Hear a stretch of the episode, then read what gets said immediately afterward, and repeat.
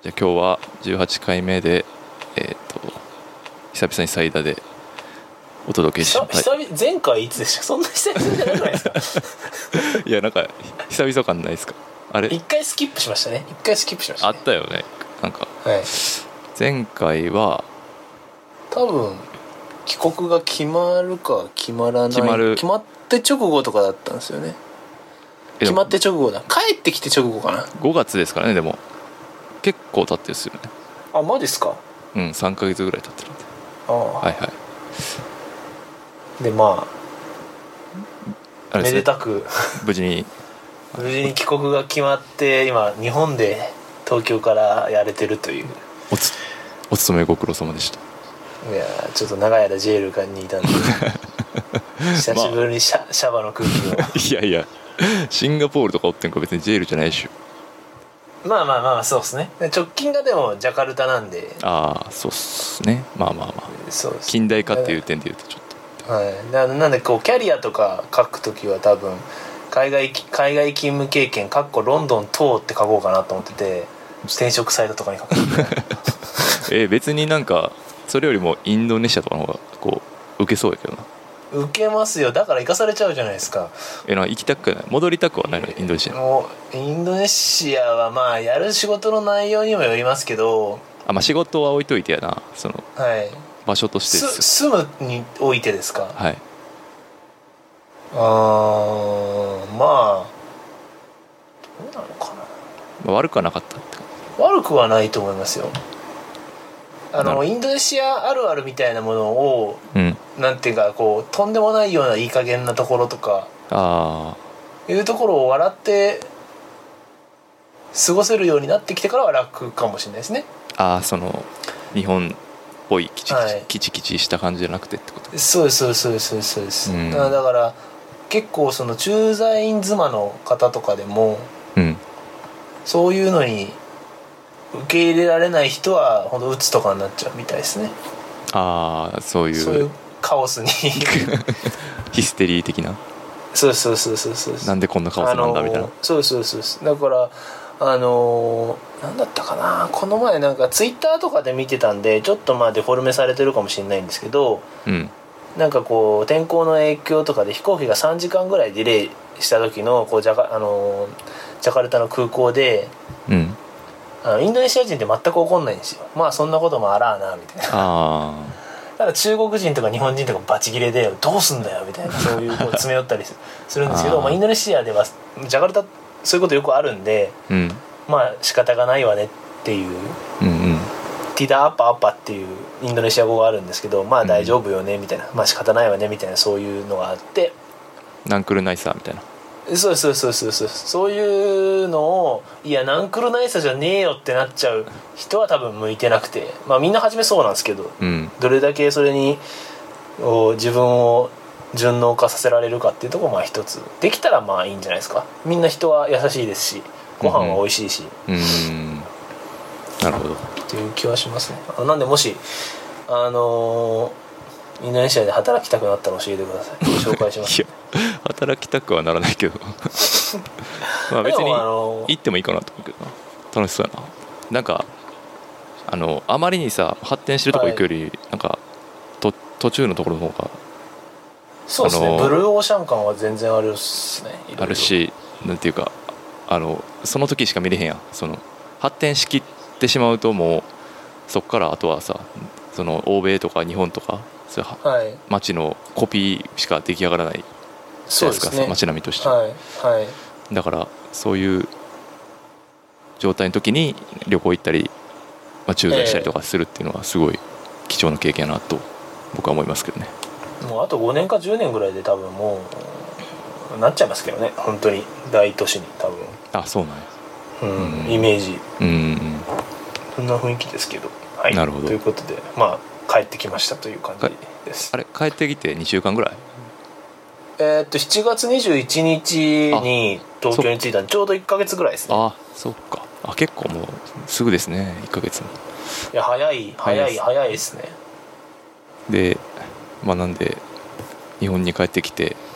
はい浦島太 郎としてなんかいろいろ浦島太郎そうですね最大太郎としてまあ、まあもっといろいろ感じるかなと思ったのに比べると来てからだとまあ意外ととはいえ母国なんで馴染める、すぐ馴染めるもんだなとは思っ言ったのは思ったんですけどうんもっといろいろギャップに苦しむかなと思ったんですけどまあそれはそれで意外とよかった楽,、まあ、楽っていうかまあとはいえ25年7年住んでたんで日本にははいまあ簡単に馴染めるのは良かったなっていうのがまず一つですけどその1個目のところで書いたなんかその細かいチューニングっうんていうのがこうズバズバズバズバ刺さって超気持ちいいっていうのがあって 例えばどういうやつですか例えばそのインドネシアとかでうんこう電車が時間通りに来ますとか、まあ、うん電車そんな使わないですけど、そういうのを東京とかでしっかり地下鉄がすぐ来るじゃないですか。あはいはいとかそのあともう一個でっかいなと思ったのがその自分が狙われ消費者としてちゃんといろんなもののターゲットに入ってるって感じがすごいしてあー意味でこうちゃんと広告されてるなって感じそうそうそうそうそうそうあーっていうか広告のターゲットに僕がちゃんといるんですよいろんなもののあの例えばお店屋さんとかうん本屋とか、うんこう僕が反応するようなものをこう置いてるしうんこう買え買え買えというふうに言ってきてるわけですよああなるほど、だね、けどインドネシアって基本的には当たり前ですけどインドネシア人に向けての方が、まあ、マーケットが大きいじゃないですかうんでなんかこうこっちの方向いてもらえてない感がすごいああってというかあったことがあったことに帰ってから気づいてああこっちに戻ってきてからってことそうですそうですそうですそうですあめっちゃ欲しいやんこれみたいなものがすごい多く て物欲大魔人とかしてんの物欲大魔人とかしてますね ああそれは何電車乗ってたりとかなんか本屋行ったり、電まあ車、おと店行ったりかとかっ本て屋とかあーでもあと一番思うのは意外と服なんですよね私服ああ服ああえなんか結構その駐在員あるあるでうんその現地の服を買えないってのがあってああまあ服屋結構ハードル高いか確かになんなんか違うんですよ、うんまあサイズ感なり、まあ、サイズ感なりデトザレインンドなりみたいなそうそうそうそうそうなんかこう日本のなんていうんですかね、まあ、ノームコアとまでは言わないですけどこあうあちょうどいい感じのシンプルな感じって意外となくってユニクロみたいなそうそうそうそう、だからみんなユニクロとかで買うみたいな感じ海外とかだとなりがちなんですけど、うんでもほそうですねだからそれこそセレクトショップとか行くとあそうこういうの欲しいよねみたいな あってあ本当そういう細かいチューニング効くなみたいのはすごい思うっすあねーなるほどねその自分の好みにこうフィットしてるっていうまあ当たり前やけフィッどトして る当たり前ですけどそういう、まあ、マーケティングをゴリゴリやっていく対象に入ってるんで、うんうん自分がなるほどねあのそれは買ってもらうやっぱりそうそうそうそうそうなるほどなそれは本当に思うっすねだからめっちゃ金使ってます最近おーちなみにあのやっぱファーストフードジャンキーとしてははいこう帰国後最初に食べたファーストフード何なんですかドトールっすねそれ意外と普通でそれちょっとミスったなと思ってるんですけど何なんそれドトールとか別に全然日本感なくない日本感な いいやなんかそのなんでだったかな結構それは大事にしようと思ってて、そうやろだってなんかそういうの大事にするタイプのやつやなんかいちいちさはい、いちいちうるさいいちいちうるさいやんかですけどなんなんだったかなちょっともう途中なんか移動で結構疲れちゃってで、うん目の前にドトールがあるから入っちゃってああえでなんえかーサンドイッチ的な、そうそうそうそうミラノ風サンド A ミラ ノ風ミラノ風サンドセット A かなめっちゃにでも逆になんかすごい日本っぽいな逆にそうそうそう日本的な感じす逆に日本的な感じうんわかるわ、えー、わくったっすねミラノ風サンドええまあ美味しかったんで すけど聞いてないからそれでもあと今はいこう言っていいのかな西葛西に住んでるんですけどうんうん超チェーン店多くておーじゃあええやん来たことあります西葛西いやーないなー前なんか仕事で結構その辺のこと勉強したりしたけどうん今あ全然知らないななんかスなんかーにうん何西が葛西全部あるんですよチェーン店は本当にもうなんか全部あるとしか説明できないぐらいこう駅降りるとこう見渡す限りブワーってチェーン店があっていやなんか東京って結構ちょっとなんていうかな都心に結構アクセスいい、うん、サバービア的なところって大体そんな感じになってる気がするなあそうなんですか、うんなんかあー俺前住んでたエリア成増っていう町もあってんけどはいそこもまあそんな有名じゃないしけどもうなんか見渡す限りチェーン店全部あるみたいなもうかゆいとこに全部手が届く感じコンビニエントとはこれだなみたいなそ感うじそうでそうなんかあのサブウェイとかああそうですねそういうあなんるっすねか強いじゃないですかそんなに、はい、えっとまあ、マクドとかは当たり前としてもなんかこうサブウェイもあるし水戸もあるってみた いなそういうファーストフード感だからよくそのツイッターとかでこう俺の理想の街みたいなでチェーン店が並んだりする感じあるじゃないですあかはいはいはいああいうノリですよね本当になるほ僕ど俺のお僕の考える最強の街っ ていうのを体現されてるそうそうそうへへー偏差値30ぐらいの感じでやってるっ ていう一切工夫ねえなみたいなおそういう感じですけどおすすめの西葛西のチェーンなんすかいやいやチェーンだからどこにでもあるんで すよあでもなんかチェーンじゃないのかなと鳥線っていうのは最近よく行っててうん鳥線多分チェーンじゃないんですけどなんかその唐揚げ専門店なんですようんで冷やし親子丼ってのがあってわさびへえそれはめっちゃ美味しいんでただまあ多分食べることなくシーズンは終わっていくと思いますけど天パさんはああちょっとあの探しておきます探しておいてくださいであーもまこの鶏のロゴの会社ですああかそうそうそうそあーはいうそうはいそうそう、ちょっと探してみますぜひぜひ結構いいっすよなるほぐらいですかね、まあ、それが1個目の細まあちょっとお話それましたけど細かいチューニングが効くっていう話ですねど、まあ、それは住んでるエリアでいうとそのはいあのここに書いてある東西線がクソっていうあそう東西東西線東西線ユーザーになったことあります使ったことないですけど僕初めてだから前東京いた時が日比谷線はいはいからの千代田線とかうんで東西線うん乗ったことなかったんですよねしかもその前の時の電車は多分めっちゃ空いてる方じゃない向き的めっにちゃ空いてましたねめっちゃ空いてました時間的にも、はいじどの時間に乗っても多分空いてる方向じゃないそうかなんなですよだけどこの線なんか前働いた時の同僚の人この線の東西線乗ったけどはいそれマは名ジで前伏せなくていいっすよこれマジでしんどいですねこれこのし線んどいあのーまあ、しんどいしんどいって聞いててうんうん決まった時に、はいはいまあ、東西線大変やぞみたいなこと言われてて、まあとはいえ、まあ、俺朝結構早く行くし、うんうんまあまあまあそんなことはなかろうというふうに高をくくってたんですようんうんでそしたら初日あれはだから6時半ぐらいの電車に乗ったんですよねうんえっと思ってえ全然座れねえしぎゅうぎゅうじゃん ってすごいびっくりしてえ6時半だよみたいなこの人たち何してんのみたいなあ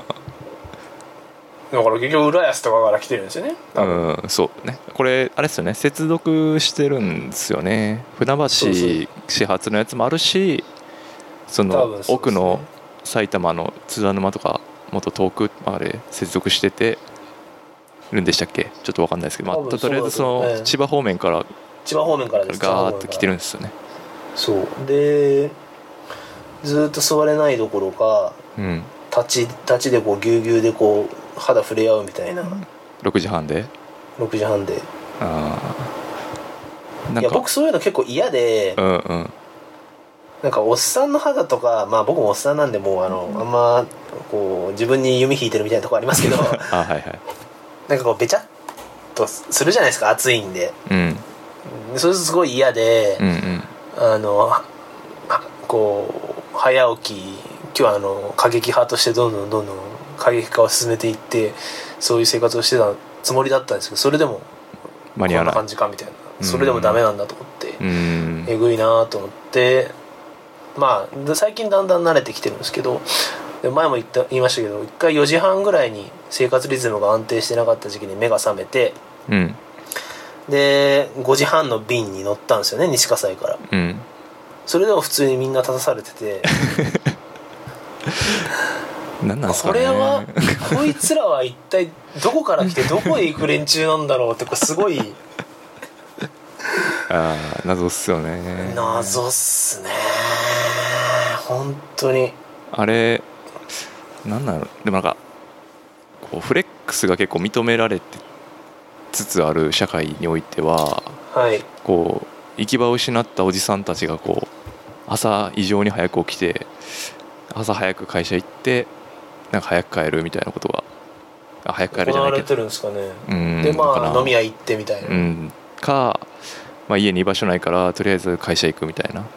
のは想像しうるかなっていうのはあるっすね勘弁してほしいっす 本当にあ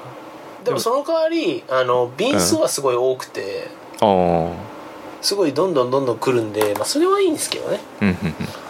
であとこう帰りのトラップとしてはうんうんあの快速急行と確定があってうん快速急行とか乗っちゃうと、うんあのさそろそろ西葛西かなと思ったらこうそれすっ飛ばして浦安に行っちゃうっていうのがあってうんうんそれがマジトラップなんで気をつけた方がいいっていうのは伝えたいですね いみんな知ってると思うんいですやけどまあもうそそんなんもう当たり前のことじゃないですかユーザーはみんな知ってると思うんですユけどそーれザーははそれはマジ気をつけた方がいい、うん何回もやられたっすねえそうそうそんな混んでないんですか店舗さん電車ーいや結構厳しいですけど時間ずらしてるっすね俺結構うん早くに遅くに行ってる遅くしてますあもう遅オいっつっフてピもークですかオフピークオフピークではないねあのなんて言えばいいんかな東京東京駅に9時に着くみたいなだからそっから歩いて1 2 3分かかるから、まあはい出社9時15分ぐらいにしてるんですけどはいはいはい、はいそれでだいぶ変わるかなあー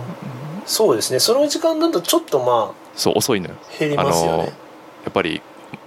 いまだにやっぱ9時にちゃんとそのフレックスだとしてもはいちゃんちゃんと空気読んで9時までに行くというこの同調圧力はいを跳ねのけられるか跳ねのけられないかっていうのがこ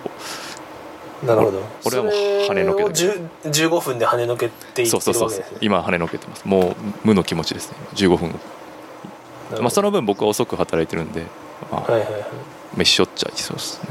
もう打ち合わせ10時からとかそんな早すぎるやろって話でしたっけ9時からが死ねっていう話でしたっ9時から死ねですね け9時からの打ち合わせは死ねうんなる死ねですね9時に入れるやつはセンスがなさすぎますねそれほどいやうんそれでも朝会とかないんですか朝礼とかああでもなんかそういうのなくす方向になってるああの、その、うん、定例みたいな、うん、週定例かやっていいけど朝はなしっていう方向になってるわへえなんかそそういうまあただなんかそういうのは一応その会社としてはそういうふうに言うけど、はいなそのなんていうかな運用はまた別っていうか運用って言えばいいかななその何まあそうですよね実あ態というかそうそう実態は別で俺はなんかそういううーんなんて言えばいいかないや別にええやん15分遅れたってって思ってるけどまあ普通の人は多分その同調圧力に勝てない 普通の人って言い方はあれだけどそれに負けちゃう人も多いんやろなと思わかりますわかります、うんまあなんかうちも結構がんそれこそオフピーク出勤とかスライド出勤とか最近頑張っててう、うんうん、こう早く行ったりとかでしょ遅く行ったりそうですそうです遅く行ったりとかしてるんですけどでもそれをやられると、まあ、こういうこと言っちゃいけないんですけど結構勉強会とかやれって言われるとうん「ああ今日あの人在宅だ」とかあ「今日あの人スライドだ」とかで、うん結構取れる時間が少なくて難しいなってすごい、いややればいいのはやればいいしすごいそれであの働きやすくなるんだったらいいと思うんですけどそういう、うんうんじゃあみんなで一緒に何かをやりましょうっていうのこと自体が多分難しいしーうんうんなんかじゃあどうどうすりゃいいのかなっていうのはこうぼんやりこの前思いましたね勉強会企画させられてあなんかそうねもう集合してなんかするっていうのはあんまりはいしにくいっちゃしにくくなってるしにくいですよねまあそもそもそれがこれまでいろんな人の無理の上に成り立ってたんだよっていう話だったらまあごめんなさいっていう話なんですけどねそうだったんですねまあそうねっていう、えうん、だからもっとこうその勉強をロングスパンでスケジューリングしないといけないというかえ何、うん3ヶ月後に勉強会やるって決めて決めといてそこからスケジューリングしとかないとなんか来週やるとかそういうのは多分なかなか難しいよね今そうですよねしかもなんかそれで俺やっぱ言われたら嫌やしなちょ勉強会やるんで9時に来てくださいとか言われてもちょっとマジでなんなんて思うしそうですよね、な、うん、10時に出えやんってそうなんですよだから難しいのはその僕の僕程度が開催する勉強会でそこまでやんのかっていうのも引き受けなくちゃいけなくなるじゃないですかそう言われるとあーそれは全然本意じゃなくてあーだからこう来れない人はこうねぐったんですけど僕うんこううるさそうな人が来ない日だけ選 んでもう一回やれとかそういうこと言わなそうなななんなら受けれねえ方がラッキーっていう人が来れなそうな日を選んで設定したんですけどねうん、なんかそうねだからみんなで集合しなくていいようにしていくっていうのもあるんじゃないかなそのビデオで撮っといて後で見て資料と見てやって自分であ日程合わない人はビデオ見て資料見て自分で学習してくださいっていう方向な気がするそのまあそうなんでしょうね、うんそうなんでしょうねだから別にその現場にいる必要性がないっていうことをどんどんこう突き詰めてる感じは最近すごいありますよねうん、なんでただまあディストリビュート側としてはもうし集む来いって言ってやった方が楽なんですよね多分うね、ん、そうねそれは間違いなくてあの受け手としては多分いやなんで行かなあかんねんそのウェブでやってやとかじゃあじゃあ僕がこうなんかこうピヨピヨの勉強会やってそこをビデオで撮ってウェブに上げるのかってなると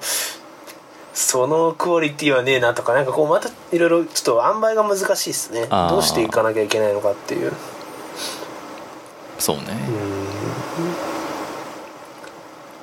だから一対マスとかだとそれこそ今のリクルートが流行らせてるスタディアプリみたいなノリとかでもできると思うんですけどうんうんあれですスタイリーアプリスタディアプリ知らないですか知らないですえいや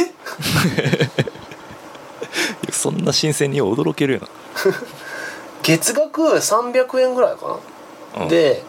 あのー YouTube みたいな感じのストリーミングで授業受け放題っていうサービスがあるんですよ、うえー、すごいそんなんあるんですね確かリクルートがやってるのかなうんうんであのこうバチバチにこう講師のランキングとかつけてそカのリべスマこス講タ師デをィつくスタディスっていタうデのィはサプリあスタディサプ大学受験大学受験だったと思いますああ、はいはひょっとしたらあの高校受験とかもやってるかもしれないですけどあーそういう学生向けい、なるほどだから昔東進がやってたことをもっともっとこうドラスティックにやった感じですねうーんだからみんなスマホで動画見て勉強するっていうすごいね1ヶ月1000円やってすいませんもうちょっと高かったですねいでやもでも塾行くのに比べたらめっちゃ安いくやないそでうすそかうそうそうそういやめっちゃ安いやろへえなるほどなそうねだからだからよくそこでラジオ出てもらってるデメと話す,、はいするときにだから今の子供たちってこのインターネットネイティブやからはい賢くなる速度が俺らのもう本当 10, 10倍とか20倍とかうんそその今までやったら紙に書いてめっちゃ時間かかったこととかをもうデジタルで全部処理してなんかどんどん時間作ってこう確かに学習リング付きの単語カードとか作そうらなそうくていそいうでそうんそうすもねそう 学習できる速度が全然違うからそもそもなんか仕事するときに若い人は優秀っていう認識を持った上で仕事しないと結構大変っていう話をしていてそれはそうあー間違いなくなるほそうどなーっていうでもその認識って多分うん僕らはある程度こう危機感持ってってさ、うんまあ、え英語のこともそうやし、まあ、デジタル系のこともそうですけど思うけどなんか年上の人たちは別にそんなこと全く思ってない気がするんですよね全く思ってないって言い方もあるけど、まあ、僕が働いてなんるか環境もあるんですけどそのそれで言うとそのうちは僕の母親があの翻訳家なんですよ、うんうん昔喋ったことあるかもしれないですけど一応そのまあほ契約書とかそうあーいう割とあ、の定型的なやつが多いんですけど、うんでもともと英語好きで外語大行ってて、うんであの大人になって子育てが一段落ついてから勉強を始めてみたいな感じだったんですけど、この前なんかこう実家のやつをいろいろそう整理してた時にそれもだいぶ前ですけどうんなんかその当時母親が勉強してた教材が出てきてうんでもその教材のこういろんな売り文句に僕結構食らっちゃってうんなんかそのカセットテープとかにこうカセットテープだったかな生の英語がなんか30分聞けるみたいなそういうノリああはいはいはい、でも今はもう生の英語っていう言葉はもう完全に消滅しましたうよん、ね そうですもうマジですぐ秒で聞けるっていう、秒で聞けるじゃないですかうん、だから生の英語ってすげえなこのフレーズみたいな結構食らっちゃって、 うんそれに比べると今の環境で英語できねえってこうどんどん言い訳奪われてってる気するなみたいあなあ外堀がね外堀がだから昔あの時代にあの時代って4 40年35年ぐらい前か、うんとかにこう英語勉強してまあ母親もそんな喋るとかはうまくないですけど、うん英語をやろうと思ってある程度習得した人と今同じレベルに行くまでのコストってそれこそやっぱ全然違いますよねきっとそうやんなえだからそういうのを考えるとですねやっぱりあれなんかこう謙虚でいたいなっていうのはすごい思うんですよねそうですねうんでも同時になんか学力低下とかペーパーテストのスコアを見ると叫ばれたりするじゃないですかうんあれはなんでなんですかね下が落ちてってるんですかねうーんなんなんやろなこうでもペーパーじゃないスキルみたいなのを測るのってなんかすごい難しい気がするんだよな、うん、そうですねうんなんかそれがすごい最近思うっすねそのがこう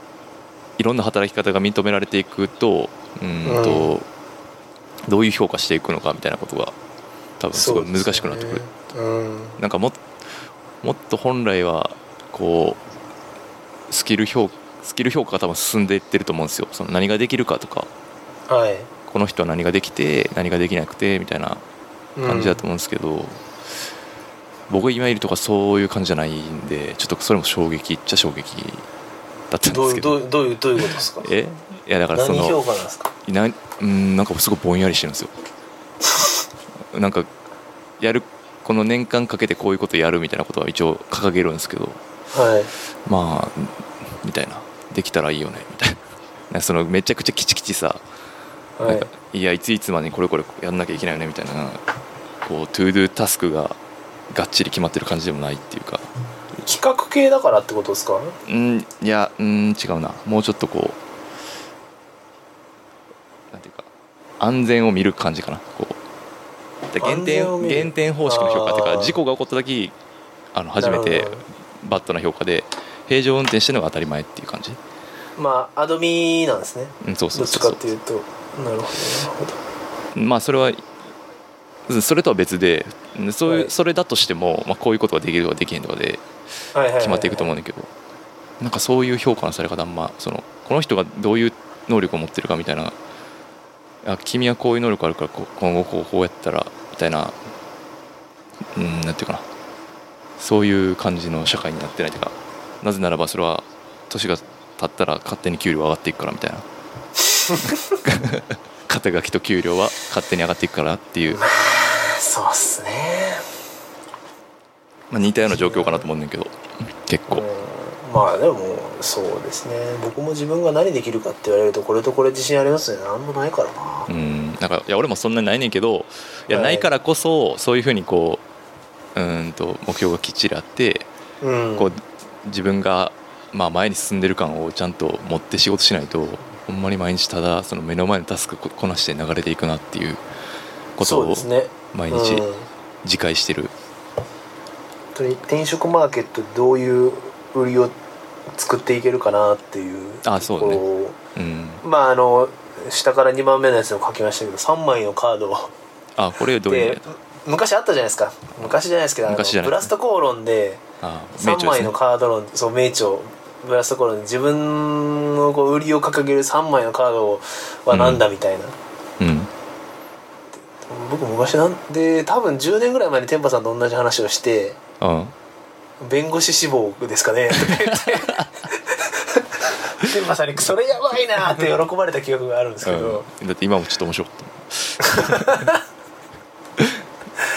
もんで多分その3枚のカードの中にうんその海外勤務中なりっていうのが入っててああそうね当時ね当時帰ってくるまで入ってたろうなっていうふうに自分で、自分のことを思ってたんですけど、うんまあ、それがあるとある程度もうある程度っていうかもう過去なんでうんまあそれはもう違います過去の話ですっていうあ経験者ぐらいの感じなんであなんか売り減ったなっていうのはすごい最 近あ感じえでですねも別に過去でもいいんじゃないあれ大学何何大卒とか言ってたよあそうそうそう、うん何大卒とかでもいいじゃないですかだから別にえ海外勤務経験ありとか言っ てってーいかうっカこーロドンドはン 等っていうカードはありなんじゃないでなすんか、かあるんですかねうん、 3枚のカードいやでもなんかやっぱ俺に触れてこの自分の売りの3枚のカードは何なのかって考えそういう切り口で自分のことを見つめ直してみるって結構大事というか確かにねあのそれが転職っていうところでの3枚のカードと多分そのなんだろうな分かんないですけど、まあ人としてのってそうそうそういういろんなところの3枚があると思うんですけど、うんうんどこでも通用する3枚は必ずしもないと思うんですけどでもやっぱりそういう目でこうじゃあ何のカードが自分は欲しいんだろうとか、うんそのへ変な意味じゃなくてうんそういうカードを作っていくっていう目線を持っているといいなってのは最近思ってますけどね。なんかやっぱんそういうカードをなんか面白そうなカード持ってる人と仲良くはいなりがちかな、ってあとーは思うかなこうなんかぼんやり、はいうん、ぼんやりしたカードしか持ってない人とはあんまり仲良くなれないかもしれないですねまあ天パさんはかなり過激派で すから、ね、ハードそコうアそう友達少ないんですよだからちょっハードコアヒップホップですからねとうんそうっすねちょっとこんな感じですかねでまあそう2個目のまだ2個まあでもいろいろあるか変でもはい変化に対応するっていうのはこのか働き方改革とかの話ってことですよね、そうですそうですそうですそうですそうですうんあのー海外でうんうんまあそんなにこうやすいや難しい言い方難しいですけど現地に完全に適用しましたよ的な感じのあれはし,、しなかったしできなかったしうんあの苦しんだ方だとは思うんですけどうんでも同時にこう東京に帰ってきて、まあ、うちの会社って結構古い会社なんではいはい自分よりおっさんの人とかいろいろいるんですよね、うんとそれは当然いてうんでその人たちがあの変化に適応できてないのをすごいうん目の当たりにすると、うんとはいえ俺こうなんか今のこの日本の変化に対して12週間でこう 適応したぜみたいなそういうまああー俺僕が勝手に思ってるだけなんでうんわかんないですけどそういうのはすごいあってやっぱそういう変化に適応するっていうスキルうんうんうんこれまたカードになりにくいようなちょっと難しい見えにくいものなんですけど言語化しにくいですね言語化しにくいんですけど、まあ、それはそれみたいな、まあ、横綱相撲とまでは偉そうには言わないんですけどうんまあある程度しなやかに一本やりじゃなくてやれるかなっていうのは一つ思ってるところですかねそれは海外でまあいろんなカオスに触れたからかなっていううんうんそれもそれでうちの会社で最近その私服化になったんですよ、うんうんメディアのニュースとかでも出てたんですけど、うんだからこの前あの天パさんに話したアーペー製のジーンズとか履いていってるんですけどおおーそれ結構うちの会社みたいなうんすげえ古いうん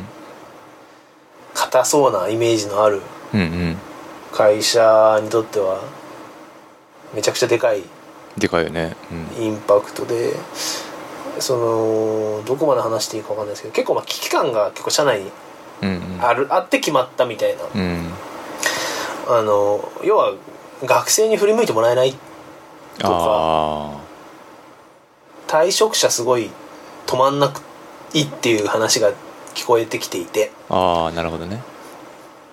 でやっぱそれを理由をこう見てみるとでも堅苦しいとかうんそういう理由が多いとうんうんで昔はそのまあちょっと言い方難しいですけど、まあ、仕事ができない人がうん辞めていった傾向にあるんですけど今ってこうできる人からできない人までまんべんなく辞めていってるみたいなうん、そうね、まあ、今売り手やし選びたい放題だからねそうです選びたい放題でそれ結構やばいねって話にうんなって逆にその上の人だけと上のできる人だけ抜けてってるとかだったらうん受け手がいなくなればまああるいはそのひ受け皿がなくなって景気環境が変わればまあまた蓄積溜まっていくじゃないですかできる人がうんだけど上から下までまんべんなく出てってるってことは要はもうここどこでもいいからそこの会社を出たいって人がいっぱいいるってことでしょみたいなうんなんかだからそので空気的なそうそうそうそうで、まあ、そういう危機感のもと始まった施策なんですよねうんうん実際でどうなんですかそのジーンズで出社してるのはおどうた多数派なんですか多数派じゃないですけどうん全然いますしうん短パンもいるしうんおーサンダルもいるしおー特にあの女性の方とかはうんあのサンダルって言ってもなんていうんですかこう先が空いてるヒールの先が空いてるサンダルってあるじゃないでうすか、んそういう意味でのサンダルとかは全然いるしうんあのー本当にまあいい意味でトップダウああそうねンの成果だ出たなっていう、うんあ上がやれって言ったら本当にやる みたいなよくそのかいお客さんとか会社の関係の社外の人とかだととはいえ、まあ、やってないんでしょみたいな期待がやっぱあるんですよねーうん僕もそういう期待しましたけどなんか楽天の英語化でとはいえ日本語ばっかりでしょみたいな、うんいそう思うってまし期た待はもう結構跳ね返してると思っててあ結構みんながっつり使ってますよって話ですがっつり私服やってるし、うんまあまあ私服結構でも難しいですけどねそのそんな種類持ってないし 僕も別にもうでもさジーパンと T シャツでいけるだけでも結構あとスニーカーでいけるだけはでだいぶ変わる気がするけどな、だいぶ変わりますだいぶ変わりますでもとはいえなんか自由って言われてもこう自分の中にはみんなラインがあるわけでうんうんそこのラインが結構難しいですねおのおのおの今こういろんな人が迷いながらやってる感じしますねあでもまあなんかこうぐちぐち言う人とかあんまり僕の見えてる範囲ではいなくて部長とかも率先してやってますしーえー、髪の毛茶色いなとは言われてないそれありまし たね7年ぐらい前あのクソみたい なやつは飛ばされましたけどねああよかったねざまあ見るんですよざまあ ざまあですよで前でも本当にうんあのー嬉しい嬉しかった話ですねこの会社に勤めてて長かなまあそこそこ長いですけどまあのいいとこあるじゃんみたいな うん確かに思ったそれは羨ましいなと思うなんかこう一応うちもそのビジネスカジュアルは OK なんですよはいで夏場だからおろしシャツとかでもいいんですけどはいなかなかやっぱこう難しいですよねこうラインこうラインをこう探っていくのが結構難しそうくて、ですねまずそうだズボンとかパンツズボンをこう、はい徐々にこうすなんていうかなスラックス的なのからそうそうそうそう知能にしていきそうはそう知能ではないですテパードのなんかめっちゃ楽なやつい はいはいにこう切り替えてんねんけど今こっそり、はいはいこっそりそうちょっとずつ ねちょっとずつそうそしてちょっとずつ来週いや今来月中にこうスニーカーに変えていこうと思ってんだけど、なるほどうん、誰も足元見てないやん実はそうですねで俺がスニーカー履いたって誰も多分文句言えへんしはいだからなんかニューバランスとかさはいはいそういうなんかこうシュッとしたやつだったらはいこうアディダスとかナイキとかだとこうちょっとゴテッとしてるからあれやけどはいニューバランスのやつだったらなんかバレへんのちゃうかなって思いながら確か最近ちょっとそういうことをやったりしてますねに意外とでも僕は服装に関してその前も言いましたけどうん保守的だったんで特に仕事の服装に対してうんスーツがいいっていうタイプだったんでああそうだねなんか言ってた私ね服はチャレンジングだったんですけどでもまあ慣れると意外とそれでも働けるもんですねうんカバンを買ったっていうのはそのはい流れですかあ全然関係ないです壊れたんで買いまし た何それなんかそれに合わせて買ったのかと私服化に合わせてこうリュックとかですかあそうそういう感じ全然普通のあのビジネスブリーフケースですけどそこいやでもはリュックと例えかばにかカバンとかどうしてますもうリュックです仕事のカバンリリュッュックうん両手開かないとリュックにしようかなうん、全然違うと思うんで両マジ手で電車乗る時に両手開くっていう感動があるからね、ああの前前にこうしあて、はいスーツにリュックスーツの時にリュックが決ま決まらないんじゃないかっていうのが僕のすごいあってああでもなんか今めっちゃシュッとしたリュック いっぱいあありるんでますすねよスーツ向けシュッとのしたルックなんかそれの走りみたいなんで今俺が使ってるやつはノースフェイスのやつではい、あのみんめ多分街中で絶対見たことあるやつやねんけど、えあーの、四角い、まあ、1ヶ月まだ日本き昨日つけてたやつですかあ昨日そう昨日そうってあああれあれノースフェイスなんですかそうそうそうへー四角いやつ全然アウトドア感ないですねそうそうでなんかあの横に向けたらブリーフケースになるタイプのリュックもああるりやんかますねあそういうの、はあポーターのやつとかもそうかなまあそういうのにすればいいんじゃないなんかそのお客さんもしなんか誰かとまあそれ俺ももうそこもあんま気にしないけどなんか誰かお客さんとかどっか訪問するときにリュックやと失礼やって、まあ、思ってる人うんもまだいるかもしれないけど、まあ、斉田がどう思ってるかわかんないけど俺ははいまあ全然それでいいんじゃないかなと思ってますけどねまあ、どっちかっていうとリュックはもう自分の中の抵抗ですねリュックかみたいなああそんなリュックが好きじゃないっていうフォルム的にあーそもそもそうですそうですそうですそうですなんか手ぶらっていうのはどうですかじゃあまあ確かにそれはでかいっすよねうん、手ぶらも結構いいと思いますねでも今回その割といいバッグを買ったんですよ普通のまあおーブリーフケースのやつなんですけど、うん今までより3倍ぐらい値段がするやつを買ってみてええ一回いや攻めました物欲爆発して るんで前買ってたやつは3倍ぐらいの値段のやつを買ったんですけおどなんか物が軽く持てるってい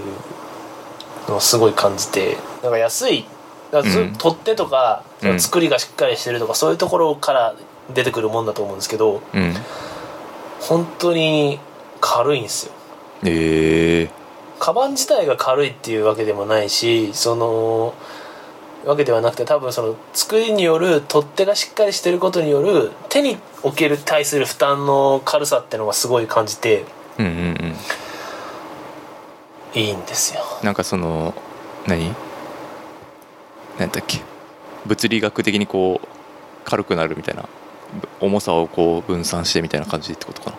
多分そうなんだと機思う能性みたいなことええええデザインってよめっりちゃそうそうそうそうで結構その本とか持って帰ったりすること結構多くてうん仕事のハードカバーのちょっと重い本とか、うんちょっともうこれ間に合わねえから家で読むかみたいなこととか結構僕するんでうんあの薄待ちのやつで軽くやりますみたいなのがあんまできなくてあー結構がっつり重めのでかめ昔のサラリーそうです昔のサラリーマンが持ってるようなあーカバンじゃないとダメなんですけどちょっと辛いんですけどでそれでしっかりしたやつ買ったらすごい楽に持ち運べるようになって楽ですねちなみになんていうやつなんですかこのあ言える範囲でかかるトゥミトゥミのやああ罪ねはいはいはいつ名前はちょっとわかんないですねああいいいいいいっすよトゥミあのおっさんブランドだとバカにしてましたけどうん、なんか部長とか持ってるイメージそうですそうで すだから部長とかが持ってたのは理由があったんだと思ってああなるほどねいいっすおすすめです本当にで次、まあ高い高いですけどね、うん、次買う時はじゃあちょっと考えます、次は何の話にしましょうかねそんなとこっすか日こ本んなに帰とってこっすかね日本あにとまあ夏は特別なのかっていう これなんすかマジであの西葛西って若い子多いんですようんうん、まあ、若い子っていうのは子供ってことじゃなくて大学生とか高校生とかああなんかファミリーエリアやんね結構そうそうそうそうそうでその夏休みしてるんですよあいつらああうわー葛西の夏休みがめっちゃ楽しそうやななんかもう青春的なフレーバーすごくてあしかも僕その3年ぐらいこう青春フレーバーゼロうんうんで生活してきてたんでこう久しぶりにこう青春のしかも夏休みの青春なんですよ、甘酢の一番極極地ねそうそう極地のやつを行き帰りとかでブワーって浴びせかけられて、うんちょっとクラクラしてていいっすでね夏は特別なんだなって 帰ってきて思ってノートにこう書いて送るっていううんもうマジで送られてきた時にこいつ何言ってんのかなと思って なるほどねでもまあ確かにちょっとわかるあるじゃないですかこうマスターマインドも、まあ音楽う僕らがやってた音楽サークルのマスターマインドもこう夏の時期になるとうん今まで全然作ってなかったくせにサマーソング作ろうかみた いなありましたねサマーソングプレイリストばやりとかあるじゃないですか私あの街金の会館の下で、なんか酒飲みながら音楽かけてダラダラするとかありましたねブロックパーティーみたいなのもみたありいまなしたそうねそうそうそう、あれめっちゃ楽しかったですよね、うん、やっぱ特別なんかな夏 は夏は特別なんです よまあそういうかあまあでもこの辺確かになんかあーなんかいいっすねんなんていうかな東京やんか一応ここしかもさはいこう東京で結構緑とか海とか近いエリアってあんまなくて、なんかこうそれ独特の青春生まれてそうな感じするなうんでさらに言うとですね新直近のインドネシアシンガポールって季節ないんですようんずっと暑いみたいなずっと暑いあよく言うのは季節は2つしかないんだ僕らの国には、うん Hot and very hot っ て言ってあそれは季節じゃねえってすごい思うんですけど、うんつかみねまあそうそうつかみのギャグとして彼らよく使っててうんうんうんまあでも豊かな四季が日本にはあるじゃないですかうんその中でやっぱり夏は特別ああでもこっからもう一回冬来てなんかあるかもしれないですこう冬は特別なのかなって冬が特別なの かねがあるんかもしれないですねなんかこうみんなで共通のバイブスを出そうぜ感はやっぱありますよね日本の季節ってなんか夏はちょっと甘酸っぱくて冬は切ないみたいなうん、うんまあ、そういう意味で言うとね服装とかも話戻るけど、まあ、楽しくなるっちゃ楽しくなる、そうですねうん、だってひと夏の恋とか意味わかんなくないですかうんあ だってまあまあそれがそれ言うんだったらひと春の恋もあるべきだしああひと春ひと秋ひと一冬冬あでもなんかひと夏だけこう格が全然違うじゃないですかひと夏の恋だけ、ーうんなんか曲のテーマになってるねとかそうそうそうそううんややっぱ特学生時代の夏休みのせいなんですかねあーまあでそれをもずーっと死ぬまで引きずるんですかね日本人は言い方あるやろ死ぬまで引きずれてない いやなんかなんで夏がこんなにキラキラしてんだろうってのはすごい思うなんかあれじゃうもう小説とか書いた方がいいんじゃう 夏は特別なのかって サンマーク出版とかでこううん850円でこう安い自己啓発本として出しましょうかそうそうあの自己啓発本として自己啓発本新章新章そう夏は特別なのか夏はとでも特別え逆にどの季節が好きなんですか天馬さん、俺はい好きなみんなみんな気になる好きな誰季が節興味あんねんマジで それ僕の好きな季節いやー春あー秋とかかな はい もう終わなりんで秋なんですかはいもう終わりこれまあそれが夏は特別なのかろうですはいもうちょっとあの不毛なんで以上とさせていただきますこれもっとこれもっと来るはずだったんだよないやいやもうマジで季節の話と好きな食べ物の話がほんほんとどうでもいいからあと好き な色ライブスタイルよく言うやばいな 興味ねえわ好きな色は好きな色いはいこんなとこですかねこんなとこですかねちょっと飲み物飲んでいいですかあどうぞちょっと次のやつがちょっとカロリー高そうなんでそうですねはい飲みました、はじゃあ次次はえーっとまあ昨日実はまあ昨日会ってるんですよねそうですねうん昨日あ2人は会ってるんですがなぜかと言いますと、はい、えーのりきおという、まあ、ラッパーのりきお風に言うとラッパーの、えーワンマンライブに、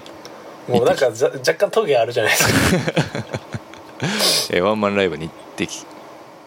見に行ってきたん川です崎ねクラブチッタはいはい2人二人じゃないはいえっ、とこのラジオに出てもらってるカカズズマくんと俺とはいサイダー3人で行ってきたんですけどあとまあデイカさんは別枠で行ってましたねああそうですおね友達とあの、はい別の友達と行かれてたんですねはいでそうっすねまあその話を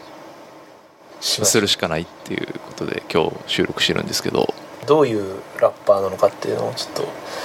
とのりきょうがあのりきはどういうラッパーかっていう話ですよねそうヒップホップ知らない人向けにああどういう説明すればいいんですかねもともとまあシーダっていうラッパーがいそうまですしねてまあ、それがそのラッパーの人、まあ、有名な人ですよねその人がコンクリートグリーンっていう DJ イッソっていう DJ とまあコンピですかね、まあ、若手そうのですね発掘コンピみたいなシリーズをずっと作っていてもうそれも 10, 10年前ですよね本当昨日も10年以上前じゃないもでっすとか前か10年以上前かな2006とかだと思いますよ、うん5とかでその時にこうシーダがフックアップしてきたラッパーの中のまあ一人そでうですすねね最初 K ネロやったっけ K ネロで、まあ、そういうラッパーいましたでえーあれっすねシーダのアルバムにもフィーチャリング入ってたかななんか最初 EXIT 出る出る前に参加してなかったっけ花と雨にも入ってます入よってるよね K ネロ名義出で、てきてねはい、でえっ、とで出身は相模原神奈川の相模原ではい、その2006年ぐらいかなにファーストアルバム2007年7年エグジットはい EXIT がリリースされまして、まあ、そこからアウトレットブルースメランコリック現代などなど、まあ、いろんなアルバムはいを出しまくりつつ、まあ、客演でも結構本当結果をにそうそのシーンの中心というかこうはキーとなる曲には大体の力量がいるというぐらいい、すごいすごいラッパープロップスがめちゃくちゃ高いそうですねラッパーっていうまあざっくり背景話すとこんな感じですかねで一番多分キャリアハイキャリアまあこれを言ってもまたあれなんですけどうんぐいぐい来てる来始め来始めぐいぐいきバーンと一回来た時に、うん僕らのこうマスターマインド的な活動が重なっていてそうやねなんでのりきおはイコールこうあの時の日本語僕らが愛した日本語ラップみたいな風にどうしてもこうん、ううん見えてきてしまうっていうアーティストですよねまあ見えてきてしまうっていうかもう事実そうやったんですよね事実そうやったってことですうんねうんやうん、っぱり当時まあ僕らはねただしがないなんていうかなしょうもない大学生でしたけどくクソ文系 そうそうそうクソ文系ヒップホッパーだったんですけどだけど、まあ、やっぱそういうやつらだからこそ、うん、ハスラーラップとかっていうのはすごい好きだったりしたっすよね俺らだなんていうかうーんとそうですフィうん、ねフィクション、うんある種フィクションとして、まあ、彼らにとってはリアルなんですけどまあある種フィクションとしてちょっと消化し消化って言い方があるんですねこう体追体験というかあったしはいであとまあすごい僕が乗り気で覚えてるのが、結構その日本語ラップオタクからも評価が高いっていう稀有なアーティストでうん割とこうヤンキー当時まだ日本語ラップに今以上にこうヤンキー乗りがうん残ってて2006年とかうん7年とかぐらいまではすごい残ってたんですけど、うんある種文系のりとそういうヤンキーのりが断絶するようなことも多い中でのりきは割とこうどっちからもプロップスめっちゃ高えみたいな、うんうんうんそういうこう稀有なアーティストでしたよね、まあ、シーダもそんな感じでしたけどうんうんみんな好きみ たいなそうねやっぱり曲の良さというかそこにはやっぱあったと思っていて、えまあ、ファーストの育児とえはいはその稲田いい方向で、まあ、アイディア主導で、まあ、バックロックも参加してるけど稲田いい方向ですよねどっちかっていうとそうですね、うん、でその稲田いい方向での結構めっちゃかっこいいしそのセカンドで全然違うあサウンドデザインでアルバムを作って、それがまたこう革命的な内容やってあれの後あ似たようなことを死ぬほどやってましたからねいろんなアーティストがそうそうそうそうそうそうやっぱりそれがやっぱり僕らの心をわしづかみにしたというか、 そうですねうん、同じところにたととどまらないし、はい常にこうフレッシュなことをやっているというラッパーっていうのがそこのやっぱりすごい刷り込みはいがあったと思うんですよ、確かにで震災の後のメランコリック現代ですからねそうですね秘密とかねう、ん、だからま本当に時代の息を空気をめちゃくちゃ吸い込んでそうですねいい曲出すっていうそっから、まあ、ジブさんとのビーフがあったりとか、そうですねうんまあ、そういう、まあ、あったしあの立て続けに3枚ぐらい一気にアルバム出したりとか、確かにまあ、そういうの、まあ、やっぱりその辺もやっぱりこうラッパーとしての基礎体力めっちゃ高いっていうめっちゃ高いそうやっぱ曲を常に作り続けるっていうことで自分の存在をアピールしてるラッパーですよねですよね、そのだからそれはなんとかまあツイッターでつぶやいてるぐらいだったら曲かけやっていうのはすごいそうっすよねっのが今ウィキペディア見てるんですけどてうんすごいですね2013年12月フォース花水木うんでは約半年後2014年7月雲とドルドでフィフス、うんで半年後2014年12月10日シックスアルバム「ジョーロうんだからこの3個すごかったんですよねしかも全部クオリティがこ」えぐいぐらい高かったう、うん、ですよねで2015年8月、まあ断、実験的断片集、うんでちょっと2年ぐらい空いて17年3月に「ブーケットうん」でまた1年半空いてフィ、えーエイスで「バカとハサミ」とか2018年9月うんで2019年1月に作品集を OSD 挟んで直近が2019年3月1日ナインスアルバム「平成エクスプレスと」いやすまあごいよな、まあまあ多作ですとうんそういうアーティストですねすごいよねちょっとすごいもうすごいとしか言いようがないんやけどでまあ要するにその僕たちにとってはすごい大好きなラッパーこんそうですね で結構、まあ、僕らはやっぱり文系陰キャヒップホップなん であのやっぱ何かしらこう難癖つけるねあの病気にかかってるんで一番一番かかってるのテンパさんですけど ね病気にかかってるんで、まあ、なんやかんや言うじゃないですかはいただ、まあ、乗り気をって多分そのフェーズに入ったことが一回もなかったんですよね僕の中ではないですね常にやっぱり正解というかはいこういやそうっすよねっていういやうんマジそうっすわっていう、あの我々で言うところのズルってやつですよね、うん乗り気はズルやからなみたいなそう いうそうそう、まあ、曲そのサウンド的にもいいし歌ってる歌詞もやっぱりこうなんていうかなイエーイみたいなパーティーっていうだけじゃなくて結構ししっかりこう掘った歌詞はいが多いから聞き応えがめちゃくちゃあるし、泣きそうになるし音そうそうそうライブで見て盛り上がる曲としても素晴らしいしっていう結構もう全方位型に強いだからまあその文系陰キャにも受けるしそういう役ヤンキーにも受けるしっていうはいこう両方のパイをうまく取れてきたっていう感じですそうよいねうラッパーですねはいでまあ昨日行ってきたますけどまあそもそもワンマンがあれですよねだから直近のアルバム2枚ではいはいはいのアルバムのツアーの千秋楽だったんですよねうんうんそうですね直近の2枚はどう聞いてたんですか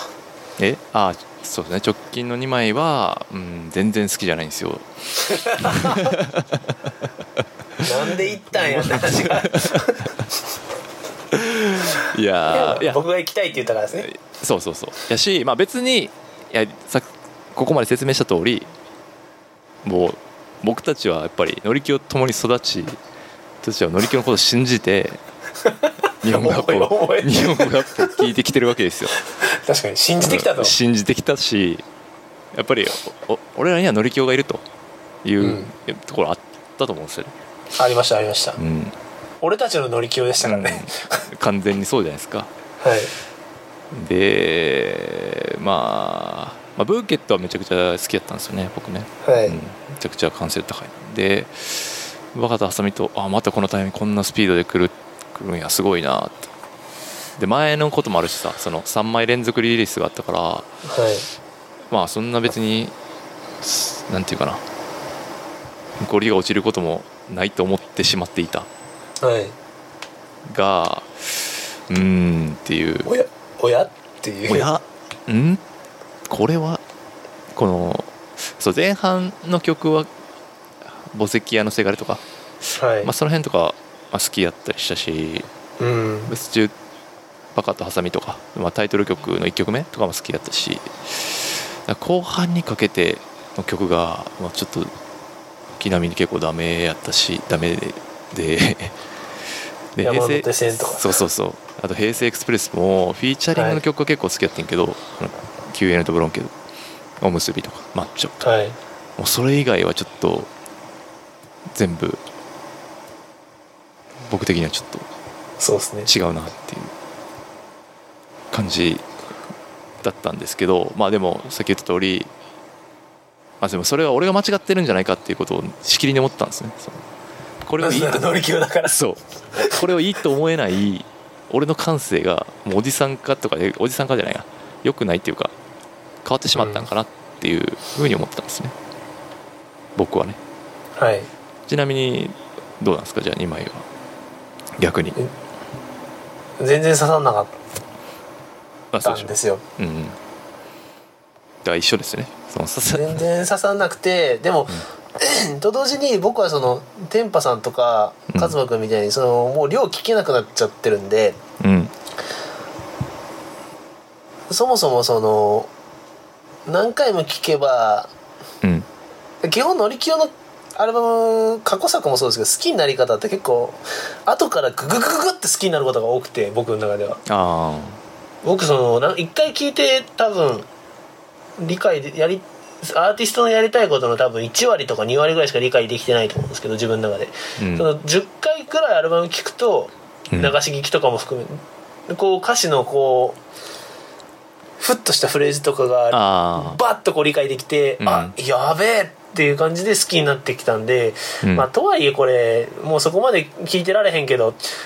何回も聞けばいいのかもなとかは思ってちょっとこう希望を残しながらこうでもそんな聞けないなみたいな感じで離れていっちゃってる感じだった感じですかね、うんこの2枚は。なるほどね、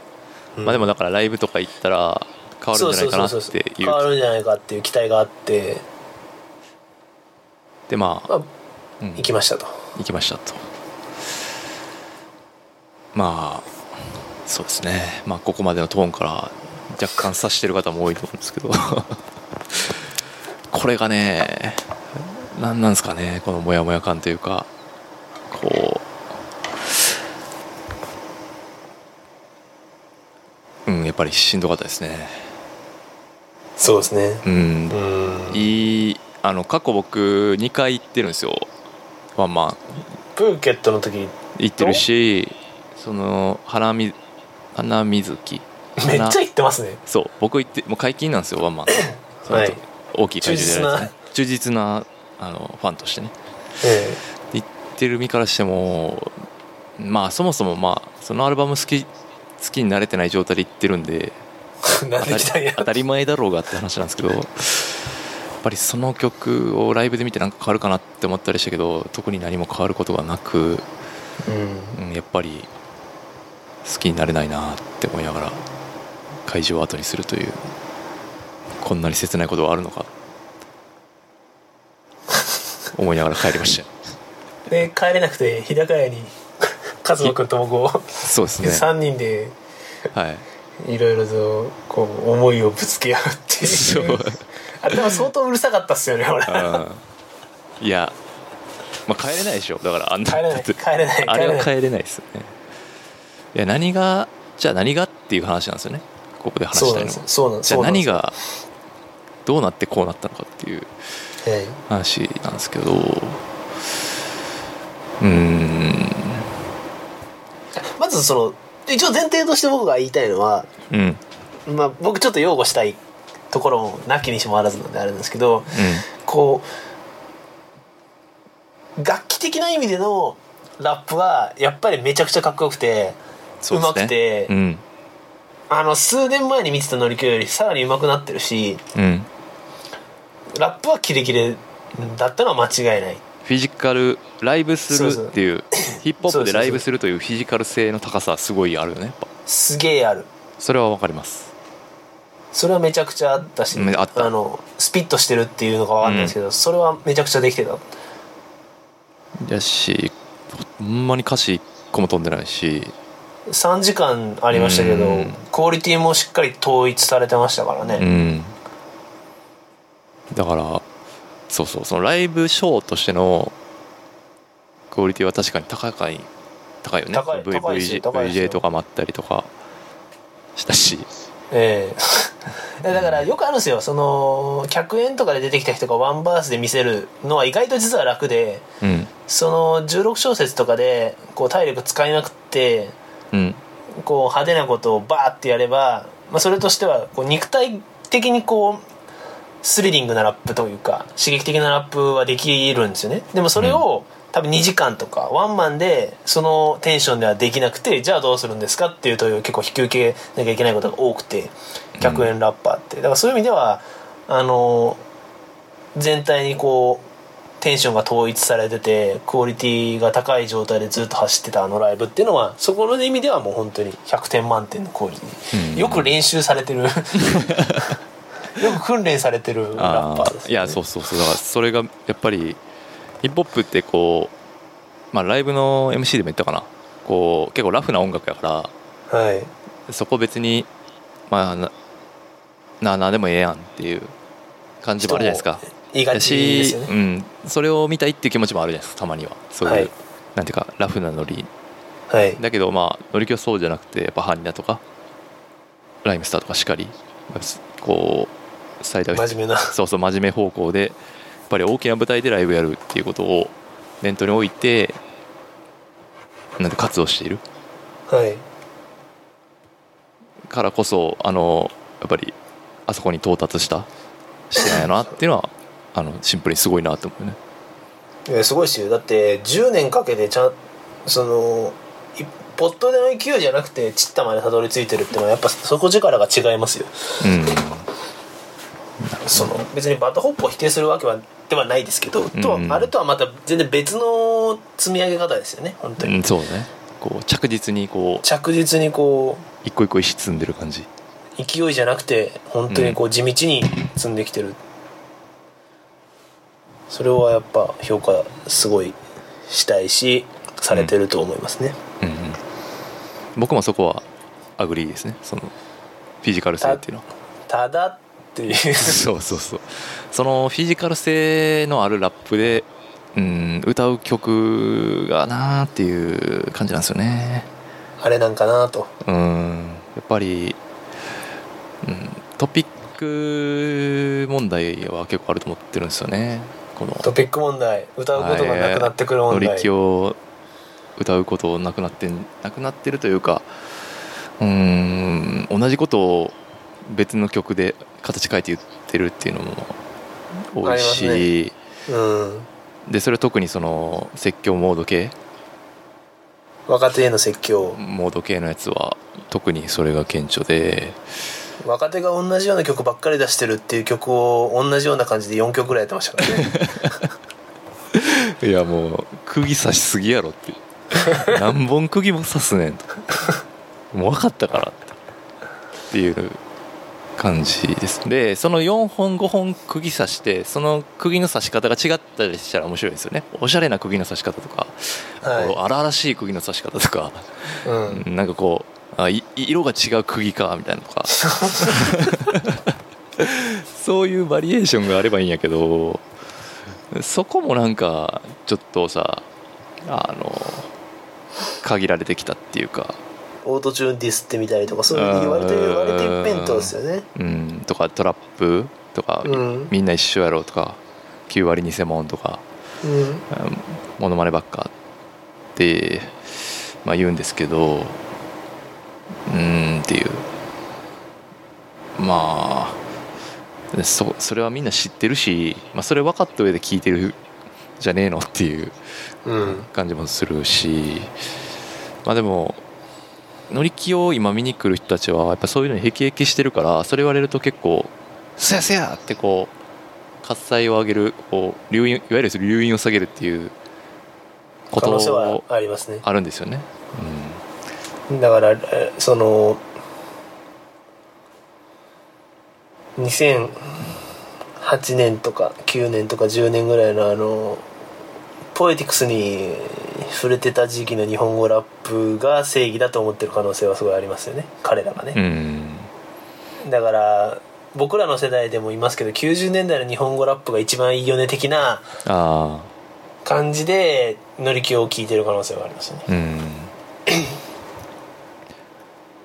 そうですね、まあそればっかやられるとちょっとうん、っていうのもあるしなんかそのうーんとそのオーオートチューンでなんかその、まあ、9割モノマネだろみたいな感じでこう揶揄してるようなタイプの曲ももう入ってきてられたりするじゃないですかアルバムの中に。確かに自己矛盾が生じてるそうもうその辺とかもいやでもそれは別に、まあ、曲としてあのクオリティが違うんですっていういやよかいや別に逆によかったよもうなんかあのダンス中みたいなやつあったよ、はいあのダンスホールっぽいあの最近流行りのノリででその上その上でオートチューンやるっていうのは別にすごいいい曲あのまだ好きな方の曲やったからよかったんやけどその曲自体いいねんけどいやでもそれやることをえそれも散々その30分ほど前に延々言ってたこと何何が違うんですかね っていうそ下の根も乾かぬうちにそうそうそうそうそれそののりきおさんがやってらっしゃるものとその若手のモノマネっておっしゃってるものの違いがわからないっていう、うん、うん、区別つかないっていう問題もあるし、うん、なんかその辺がやっぱりしんどいなっていうサイダーが言ったけど、あれですよねこう手癖、手癖うん、これちょっと説明してもあのーこう手癖手癖ってなんていうかというとこう自分が得意だなって思ってたりとか、うんこう自分がこう難なくできることっていうのは人それぞれな、いろんなことにあってうんそれを特に音楽業界とかでは手癖って言われ方するんですけど、うんこう得意な感じでサラサラサラっとやれちゃうところをそのままやっちゃうっていうのをこう手癖でやってるっていうふうな感じで言われたりっていう理解で合ってますか、手癖って。じゃないですかね、で結構最近の乗り気のトピック選びとかうん、にそういう傾向があってうんうん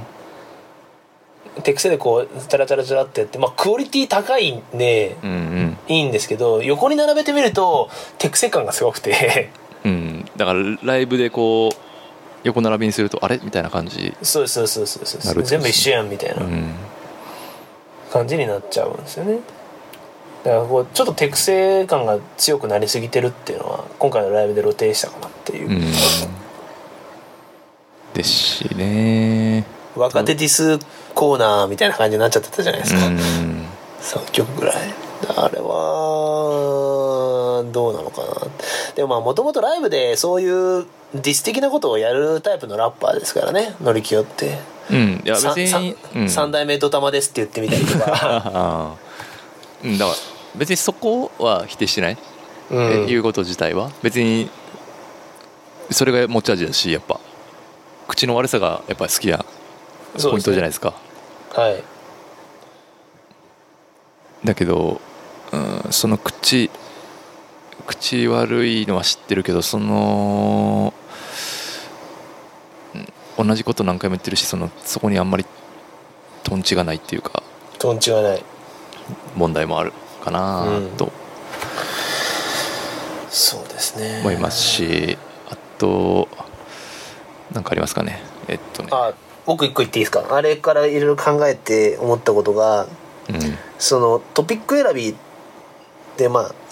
世の中にまあ多分本当は無数にトピックがあってうんでヒップホップで人面白いのはその何人称でそれを語るかっていうのを決めなきゃいけないっていうのがまずあってうん強烈な一人称からどのラッパーももう始まるんですよね、要は俺の話として俺の目から見た世界半径1メートルの話みたいなまあアナーキーとかそうですよねそうですねだからそれがまずあって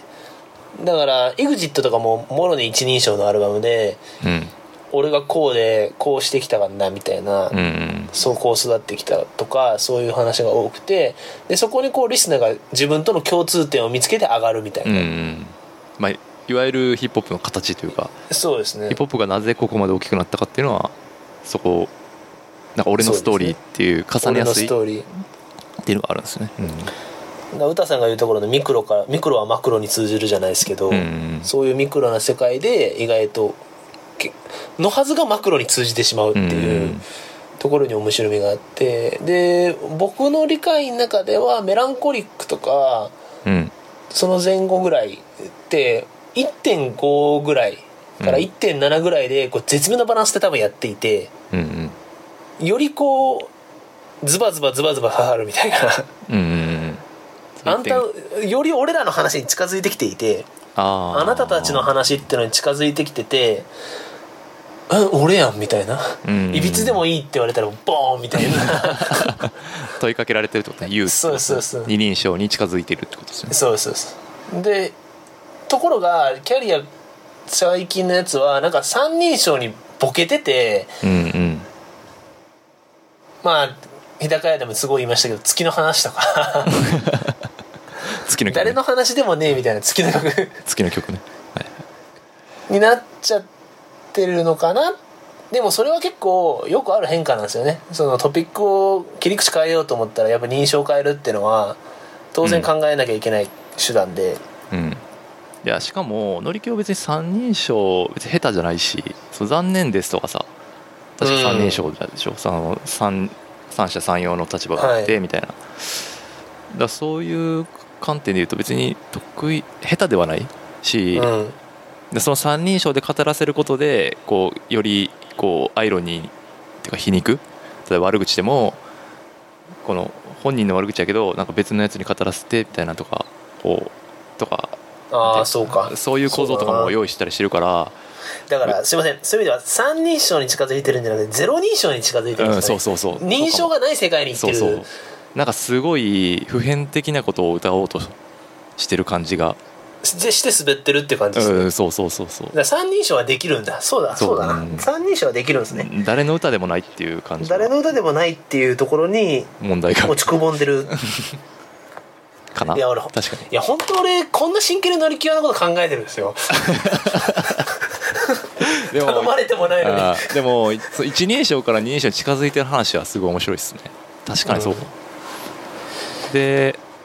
あの今ゼロに近づいて誰もいなくそして誰もいなくなったそして誰もいなくな って特にあれとかねあのえっ、とあのフィリピンのやつあああれですねライフはいなんでしたっけすいません抜けちゃい「ました What You Want」じゃないですよねあ、ワトゥーウォントそうでし。たっあ、ワトゥーウォント。ごめんなさい。ワトゥーウォント。あれ、結構、結構俺はセンシティブやなと思うんですね、あの辺とかもね。だから、なんか、けいやちょっと説明してあげてくださいよ何を何を彼は言わんとしたかっていうところ はうーん、えっとですね、まあ、説明しますと、まあ、What Do You Want、まあ、PV が上がってるんで、YouTube で見れるんで見てほしいんですけど、まあ、映画仕立てみたいになってて、まあ、その映画自体みたいな、すごい面白いですよね。その空族っていう富田克之監督かなあのサウダージとかバンコクナイツとか撮った監督が PV の監督してるんですけど、まあ、ライその What You Want っていう曲があって、まあ、それをフィリピンのトンドってとこまで行って撮りましたとで、まあ、その曲やる前にあのこうひ MC していてなんかそのトンドの子供たちの目はねとても綺麗だったと何にもないのもうすごい貧乏やのに目がキラキラしてたとだけど、まあ、日本に帰ってきたら羽田空港で見た子供はね iPad を見ていて目が暗いみたいな、まあ、ことを言っていてうんなんかそうんでその曲やってる最中に、うん、ずっとそのそのトンドのフィリピントンドの子供たちの映像がバーって流れてるみたいな、うん、で「What You Want」っていう歌ってるっていうこの構図うんは結構うーん、まあ、搾取って言い方はあんまり好きじゃないけどすごい難しいんですよねこれ、まあ、僕らマスターマインドっていう、まあ、サークルやった時にもあったんですけどまあちょっとした偽善みたいなところにやっぱすごい敏感になるみたいなまあ、あの時はちょっと狂ってましたからうね、ん気そうやがけど、まあ、その時のアンテナがまだ残っちゃってるうん、そうなんかそういうそれこそゼロ認証の話でうんうん、なんか誰もいないそこにはみたいな,、うんうん、なんかそのす確かになそうだやっぱゼロ認証なんだよな誰もいないんですよねそこうにん、なんかその事実自を分の話として考えてる人がどこにもいないうん、そうそうなんかその曲でそのメッセージでその映像ってっていう感じがすごいしたんですよ ねうんなんかあまりにもこうか簡略化しすぎてるっていうかでそれでなんかこう全部こうう分かった気になってはいはい終わりみたいなうん何こう流れていくっていうのがやっぱり結構俺的にはこううって思ったですね特に映像を見させながらそれ聞かせられるっていうのがうんいやだからすごいまあこういう例えをしちゃいけないのかもしれませんけどうん仕事で例えるとうんあの自分とこに出張に来てうん東京でそいつが上げてるレポート見たらすげえ薄っぺらでがっかりみたいな あるんですよ、インドネシアでやってる時とかとりあえずお前行ってこいよって言われて、特に何の目的意識もなく来て、まあ、乗り気がそうだって言ってるわけじゃないですよ、うんないですけど来てでなんか東京で上げてるレポートがこうフォワードフォワードフォワードとかで僕のところに来た時にああなるほどねはいはいうわ薄っぺらみたいな総合的うんうんうにんあの問題なく管理されており みたいないやあ何を見に来てよお前はみーたいあなーあでもそこそういにう感はじやでっぱすねそういうなんかまあとはいえどんどんどんどんこう抽象化して認証を薄めていくと多分そういうところに行きがちで難しいっすよねなんかもうあまりにも紋切り型すぎてこうラッパーが歌うことじゃねえよっていう新聞の投書みたいな感じですよ レベルとして、うんいやもうほんまなんかよく電車65歳フィリピンに行くみたいなそういう 電車の広告とかでさその、はいなんか10秒に1人に子供がうんぬんみたいな感じの広告に近いっていうかさうんうんそんのことを今ここで聞きたいっていうか、うんそいやその事実を歌うならもうちょっとなんか面白い言い方なかったんですかねっていうこととか、うんまあそういう意味ではその今まであんまりそういう世界っていうか海外アジアに触れてきてなくて、年取ってから行って触れちゃうとああいうところで自分を納得させるじゃないですけどそういう形でしかで吸収していくしかないですよねうんまあ、まあ当てられてっていうのは分かるっすけどねでもそれみんな知ってんねんっていう話でうん、うん、そうなんですよね でみんな知ってるどうなのかなまあでもあのふより普遍的にいろんな人に聞いてもらおうと思うとこの方向は間違ってないっていうかこうステージを大きくするにはそっちの方向なのかなと思いつつもこまのあ確かに23時各駅新宿でドラッグ売りに行きますっていう話よりはそうそうゼロ認証のなんか何が欲しいとかそういう抽象的な曲の方がいいんかなと思いつつもこの SNS 全盛の時代になんていうかそういうなんかぼやーっとした曲よりかはそれやったらやっぱりゾーンとかの方が強いんじゃないかなと思ったりもするんですよゾーンのあの人気とか見てるとすごい固有名詞いっぱい入れてゾーンは強烈な一人称でそうそうそうおっさんの一人称っていうジャンルを確立してるんですからねそうそうそうやしそうあれはうまい、うん、だから、うん、とすごい普遍的なことでも、うん、その彼の視点から見た普遍的なことっていうのがもう強烈に刻まれてるからうんなんかその辺がやっぱ方向性が違うけどじゃあどっちが先行くかなって考えるとゾーンの方が早いんじゃないかなと、まあ武道館やるらしいですからねうん、だからなんかちょっとその普遍方向に触れていくんが悲しいなっていうのは思いますね多分ね普遍方向は茨の道だと同時に思いますけどねうんそうですねまあでもそこを勝負していかないとっていうのは思ってるんでしょうね当然うん、でも普遍方向に行って成功した日本語ラッパーって僕そのセールス的に見たことないですけどね、うんトックぐらいじゃないですかまあクレバーまあクレバーもクレバー、うんうんいやだからススーパークレバーうんスクレバーに対してクレバーっていうのはちょっとなんか嫌なんですけど、あの本当に賢くてバランス型じゃないとできない多分うん、なぜならそこは j p o p の手役がクソほどついてるからっていそうだねでもその手垢を振り払ってオリジナルの表現するから俺ヒップホップ好きやってんけどなっていうだからそれでも一人称の表現をしてかしたからああフレッシュだったんじゃないですかじゃあやっぱまた己語りをするしかないんかうんそうですねでも己語りはもうね多分単純に日常が過ぎていくだけだから難しいんでしょうね難しいでも本当はそれをできるんじゃないのっていうのがゾーンがやってることですからね、うんそれすらもうやられちゃってるんであああとはダボみたいに若手がいっぱい来て不安だっていう曲をやるかですよ 正直に言うと正直になりすぎる問題っていうのがあって それはそれはちょっとリアルすぎて引くわみたいなメランコリック・レイは言うて、えそうそうそうそうメランコリック・レイはいいじゃないですかうん、確かになちょっと、うんそうねそっち方向がいいかもしれないですねこう内省的方向というかうんアッパー方向よりねあとはそれに大人の渋みが足せるかどうかですよねうんおっさんの飲み屋語りになるんじゃなくてうんうんうん枠組みはそれなんだけどその中にちゃんと本当にみんながこう感じ入るようなエッセンスがちゃんと散りばめられてるかあ前も飲み屋で言いましたけどそのサラリーマンの悲哀みたいなコンテンツは世の中には腐るほどあるんでああそこで多分そのサラリーマン川柳の世界で多分勝ち抜くのはもうさすがにちょっと厳しくてあうんそこにこう今まですくい取ってないフレーバーがあるかどうかっていうところですかねなるほどね難しいと思いますね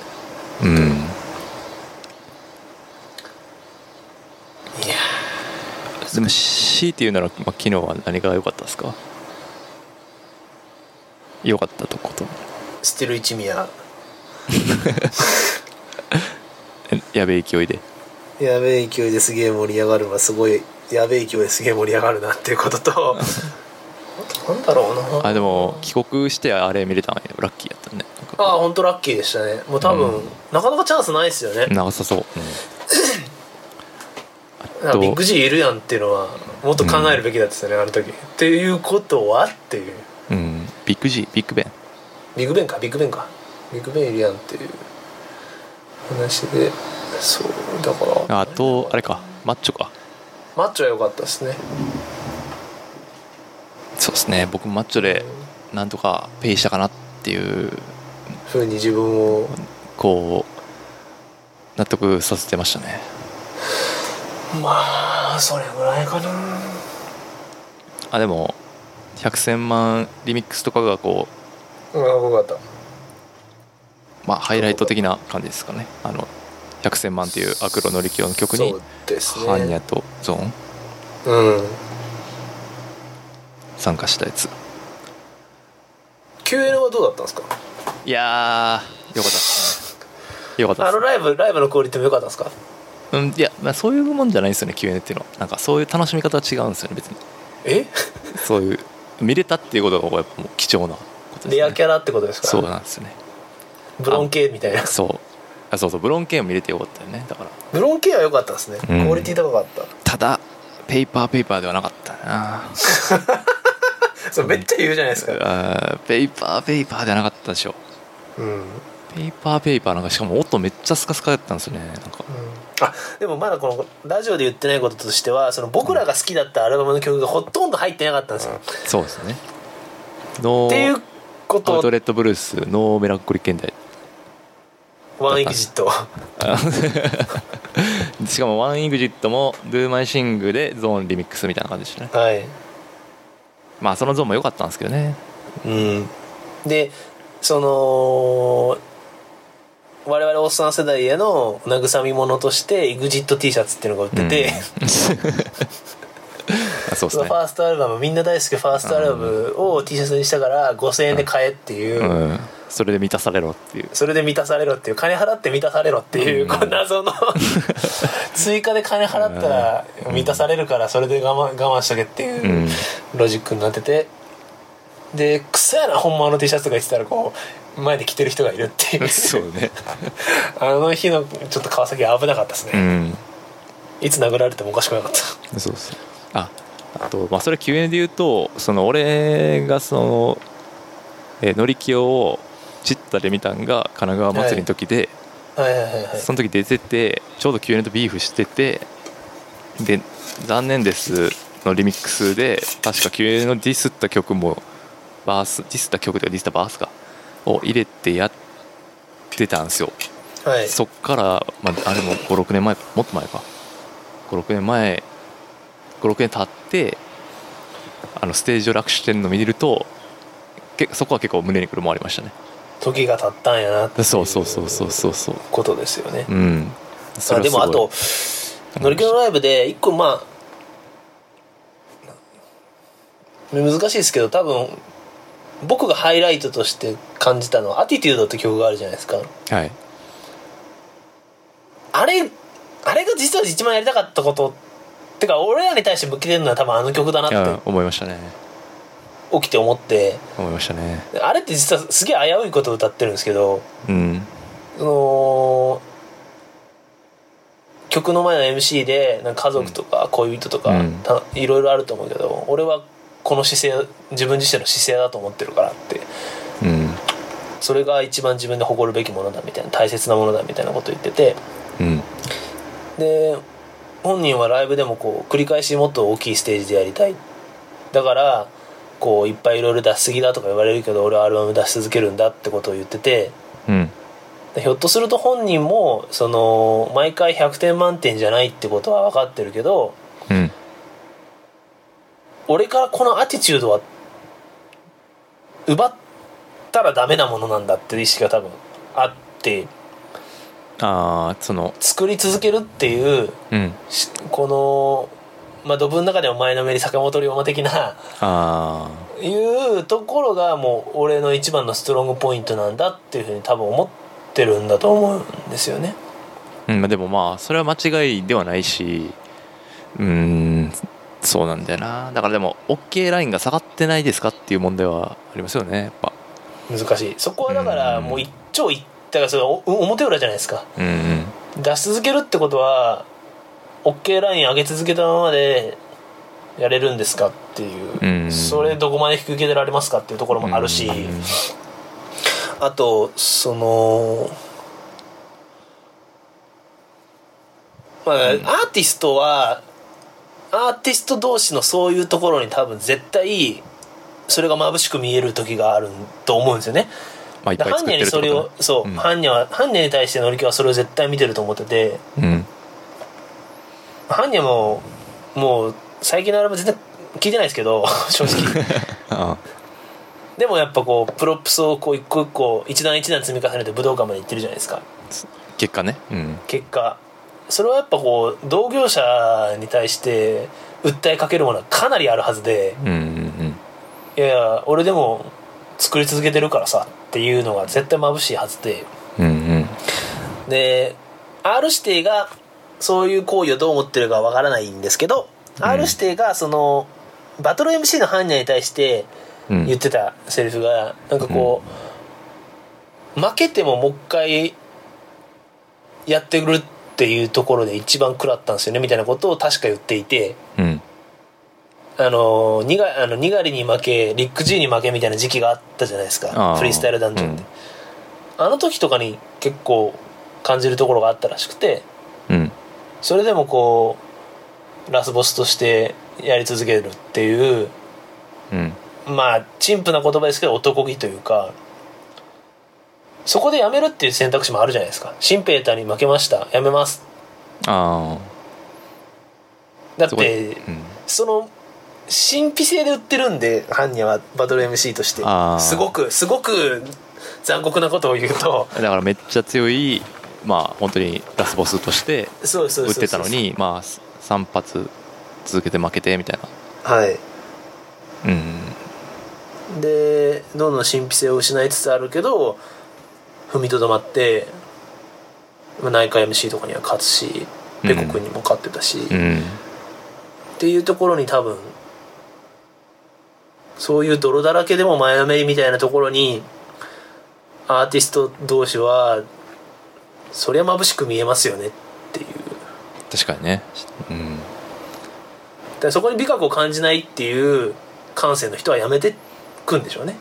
あ出すことを。あなるほどねうん、でのりきょうは般若の多分そういうところに惹かれたのかなって想像しますけどねまあなんかその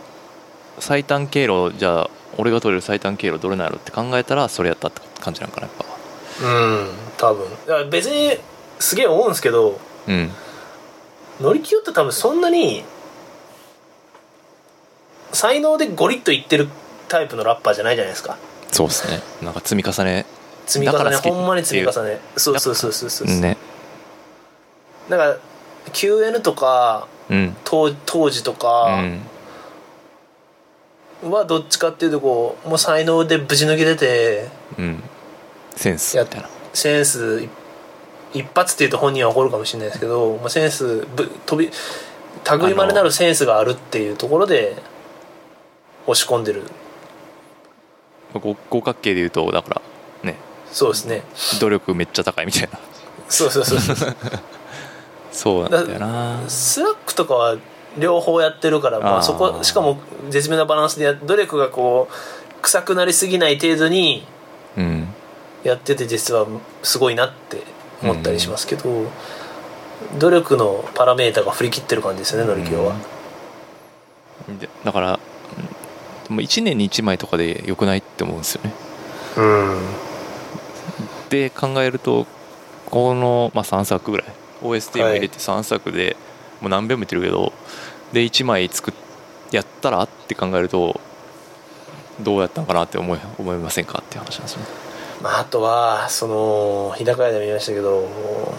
う CD の時代が終わってサブスクだとそういうビジネスそうねビジネスモデルとして出さないと儲かんないっていう、どんどん切っていかないと食えませんっていうのは俺は絶対あると思いますけどね、うん、ありますよねうん、確かにいやアルバムで生存報告をしていく他にないんですよねうんそうですねそうだよななんか難しいですね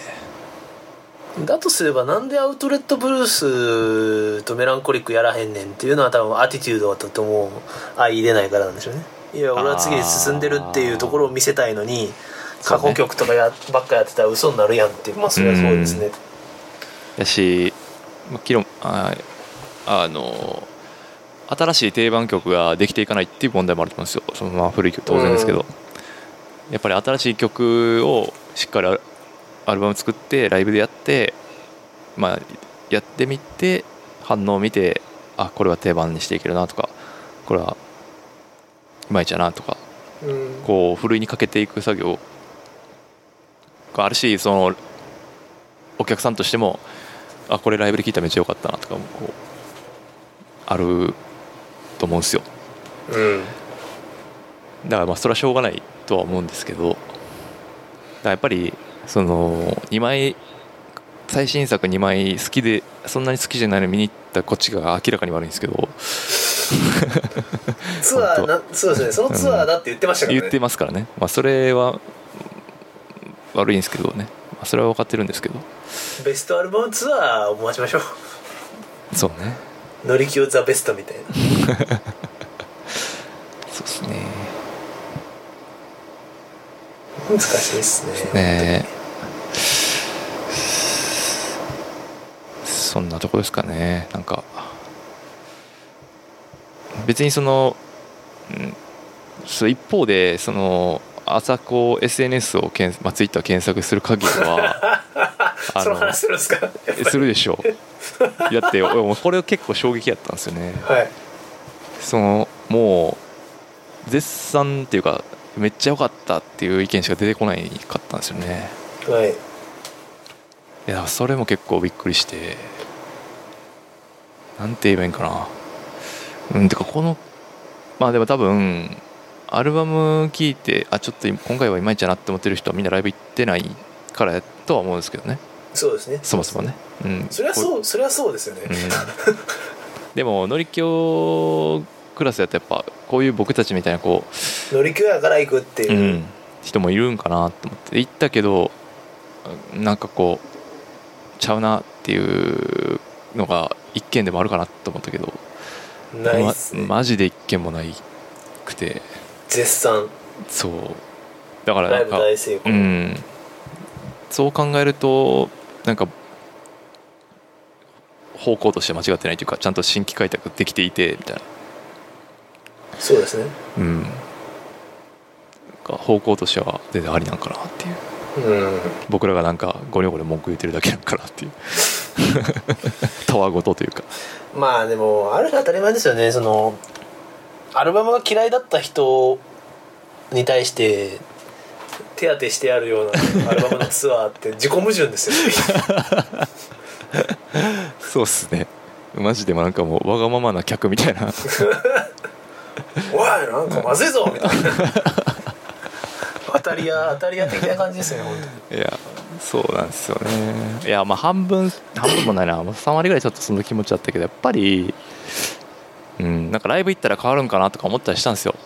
あのねアルバム何回も聴いたけど全然あんま好きにならなくてやっぱ生で見たら変わるんかなとか期待したんですけどうんちょ当買わなかったっと生で見ると余計しんどい感じでしたね僕もだってもう今机の横にメランコリック現代の CD とか置いてま すからねそれ見ながら会話してますからねいやーそうですよねなんかもうその辺があの時代うんでもおっさんになったあでも天馬さんが言っててすごいあれだなと思ったのがあれについてこれんやつは解雇主義なんやっていう、うんこうがんじがらめに陥ってるじゃないですか我々がはいはいそうですよね、うんこう批判させてもらえないみたいなそうなんですよそれがすごい辛いんですよねうんいやーでもフラットに並べてどうですかっていうのは思うんですけどねそのフラットに並べるっていうのが多でも無理フィクションなんですよそう無理なんですよねいやもうだってアクロ乗り気用のやつだってさ BL アクロ乗り気用でって考えたらちょっとっていうのもいやいやわかりますよ2012年にあれ出せましたかっていう話です、ねうんそうそうそうそうまあその辺やっぱり幻想を抱きすぎてるっていう要するに過去の幻想にとらわれすぎてるのかなっていうのえでもあれほんまにグラミーテーションで作ってるって気しますけどねあ昔 BL がよく言ってたグラミー取りに行くテンションで作ってるあグこれでグラミーーいけると思ってるって いう久々に聞いていいっすねこのやっぱねググララミミーーテテンンシショョンンいやーまあでもそういう意味ではグラミーテーションで一個一個こう凝ったアルバムをうん作ってくっていうのじゃやっぱもうないんですよ業界とかがのうんこうお金の回り方がうんうん確かにもうそういうのを求める人が減ってきてるんですよきっとねいやしビジネスモデル的にも、はいまあ、再生回数でっていう話だからってことでしょはいまあいいか悪いかとりあえず再生してもらえば OK っていうその、うん再生する機会そうそうそうそうチャンスだけ作っていけば一応お金は入ってくるっていうか、入ってくるみたいなうん感じですかねだからのりくんの間違い探しみたいな PV になるんですよなるほどねだから考えてるんですよすごい彼はうーんそうねただ彼の考えてる枠の中からもう我々は漏れつつあるかすでにもう漏れているか次じゃあどんなアルバム出たら、まあ、最後こうどんなアルバム出たら僕僕たちはこ うちょっとた救わだれそますのか